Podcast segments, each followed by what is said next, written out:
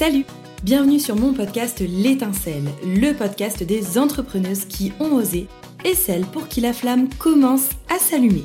C'est un podcast collaboratif, c'est-à-dire qu'on va y partager nos stratégies marketing et communication, mais aussi nos outils utiles au quotidien avec lesquels on va mêler un peu de dev perso pour recharger nos batteries et continuer d'avoir envie de se développer. Chaque lundi, on s'accorde une pause café, rien que toi et moi, avec des épisodes rapides et efficaces pour faire le plein de stratégie et d'énergie. Et le lundi suivant, place aux confidences avec des entrepreneurs qui prennent la parole pour partager leur expérience. Si tu as besoin d'un temps de pause utile dans ta semaine et d'un booster pour continuer d'avancer dans ton business, alors abonne-toi.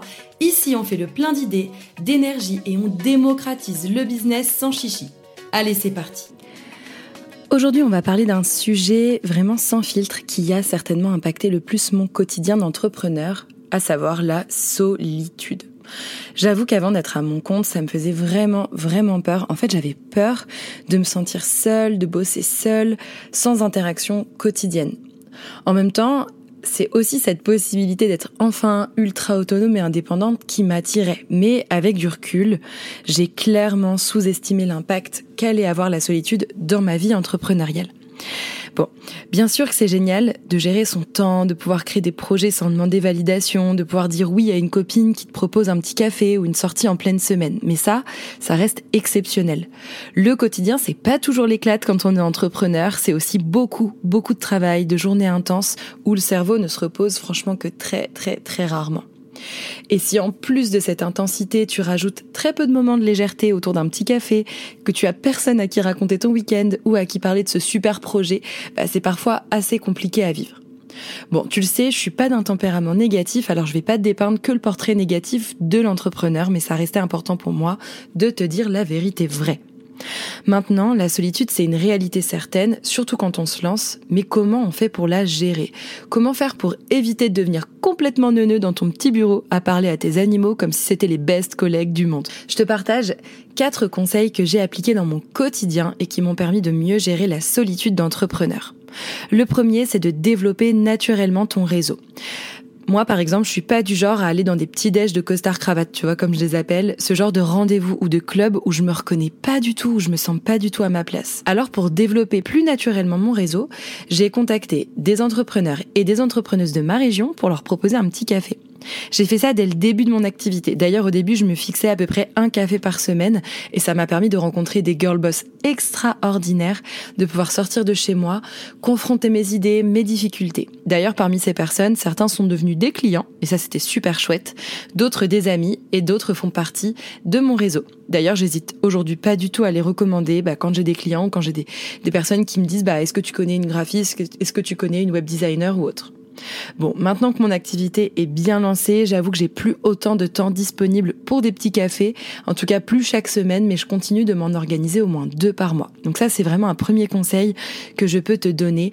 N'hésite pas à aller rencontrer des entrepreneurs, propose-leur des cafés, tu verras qu'ils vont être trop contents que tu les sollicites parce que eux aussi, en l'occurrence, se sentent assez seuls dans leur activité. Deuxième conseil, c'est de te faire accompagner. Et oui, T'as bien entendu, même si moi-même je suis mentor d'entrepreneur, je me fais régulièrement accompagner dans mon business. Je te l'ai dit, les conseils que je te partage aujourd'hui, je les applique pour mon propre quotidien. C'est vrai que euh, moi je me fais surtout accompagner sur la partie euh, bah, dev perso parce que j'ai déjà beaucoup d'outils qui vont me permettre d'avoir une stratégie marketing, de bien communiquer, etc. Mais j'ai quand même besoin de travailler mes faiblesses et de consolider mes lacunes. On peut pas être bon partout et ça c'est aussi important de se le dire. Wonder Woman et Superman n'existent pas.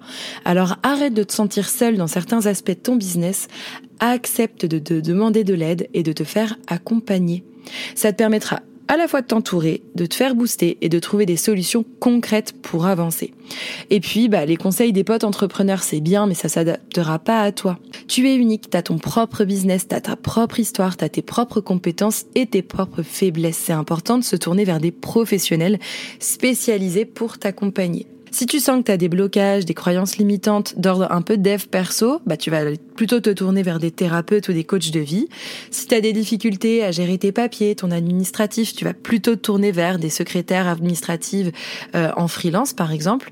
Et enfin, si tu as des difficultés à gérer ton activité, à communiquer et piloter ta boîte, tu vas plutôt te tourner vers des mentors business comme moi. Ça c'est vraiment un deuxième conseil que je peux te donner. Accepte tes lacunes et accepte euh, eh bien de te faire accompagner et de te faire aider. Troisième conseil que je peux te donner, c'est de trouver des lieux où coworker. Ça, c'est vraiment la révolution de mon quotidien. Après des mois et des mois à travailler seule, à faire de vraiment de mes rares pauses café, bah, des petits instants, euh, franchement, de ménage, faute d'avoir une collègue super sympa avec qui papoter, j'ai décidé de sortir de chez moi, de prendre un bureau dans un espace de coworking. Et honnêtement, ça change la vie. Se lever le matin, se préparer et prendre la route pour aller bosser dans un lieu rempli d'indépendants avec qui on peut papoter, manger, voire même créer des amitiés, c'est extra. Évidemment, ça a un coût. Faut compter entre 200 et 300 euros par mois pour un espace de coworking. Donc j'ai bien conscience que tout le monde ne peut pas se le permettre. En tout cas, surtout au début. Mais tu sais très bien que je suis parfois les bons plans. Alors pour t'éviter trop de frais et t'aider à sortir de chez toi, je te conseille une chouette alternative bosser dans un café. Là, tu vas me dire, ouais, ok, il n'y a pas de révolution. Mais aussi dans des hôtels. Bah ouais, parce que tu peux aller bosser dans des halls d'hôtels où la Wi-Fi est accessible. Ou alors dans des cafés sympas, moyennant de consommer sur place. Ces lieux-là sont souvent super chouettes et ça te permet de sortir de chez toi bah, à moindre coût. Alors évidemment, avant de débarquer comme ça dans l'hôtel de ton choix, je te conseille de passer un petit coup de fil pour vérifier si c'est ok. Et comme je suis super sympa pour ceux qui habitent en Savoie ou Haute-Savoie, je vous ai listé tous les cafés et les hôtels où c'est possible de coworker dans un article de blog. Je vous glisse le lien dans ma bio. Enfin, dernier conseil très très précieux, c'est de s'accorder des temps de pause dans des formations ou des expériences immersives. Le fait de partir quelques jours dans un lieu pour te former, rencontrer des entrepreneuses et échanger sur ton business, ta vie d'entrepreneur, ça permet vraiment de se rebooster pour tous les mois qui arrivent. Et là, je sais de quoi je parle parce qu'au moment où je t'enregistre cet épisode, je reviens de trois jours de formation immersion avec sept entrepreneuses. On est allé se percher dans un chalet en pleine montagne, on a partagé, on a rigolé, on s'est reconnecté les unes aux autres, c'était incroyable. C'était ultra intense c'était franchement magique. Chacune en ressort complètement différente, métamorphosée, riche d'apprentissage et de nouvelles rencontres. Elles ont envie de tout, tout, tout défoncer. Donc si toi aussi tu as envie de vivre ce genre d'expérience, abonne-toi à mon compte Instagram parce que la prochaine édition y sera bientôt annoncée. Donc globalement, si tu te sens seul, dis-toi que c'est vraiment quelque chose ben, qu'ont en commun beaucoup, beaucoup d'entrepreneurs, mais que c'est pas une fatalité.